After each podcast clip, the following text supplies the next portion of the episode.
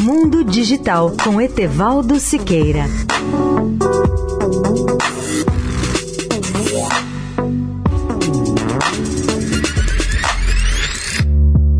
Olá, ouvintes da Eldorado. O Brasil é o 12 país do mundo a integrar os acordos Artemis e o primeiro da América do Sul a fazê-lo.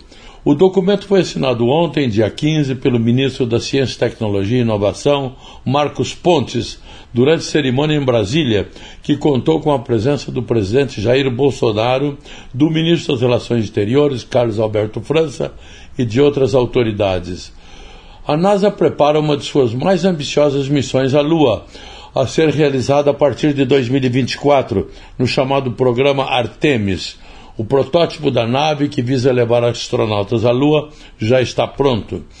Ao assinar o acordo, o Brasil se junta a mais 11 países que são Austrália, Canadá, Itália, Japão, Luxemburgo, República da Coreia, Nova Zelândia, Reino Unido, Emirados Árabes Unidos, Ucrânia e Estados Unidos.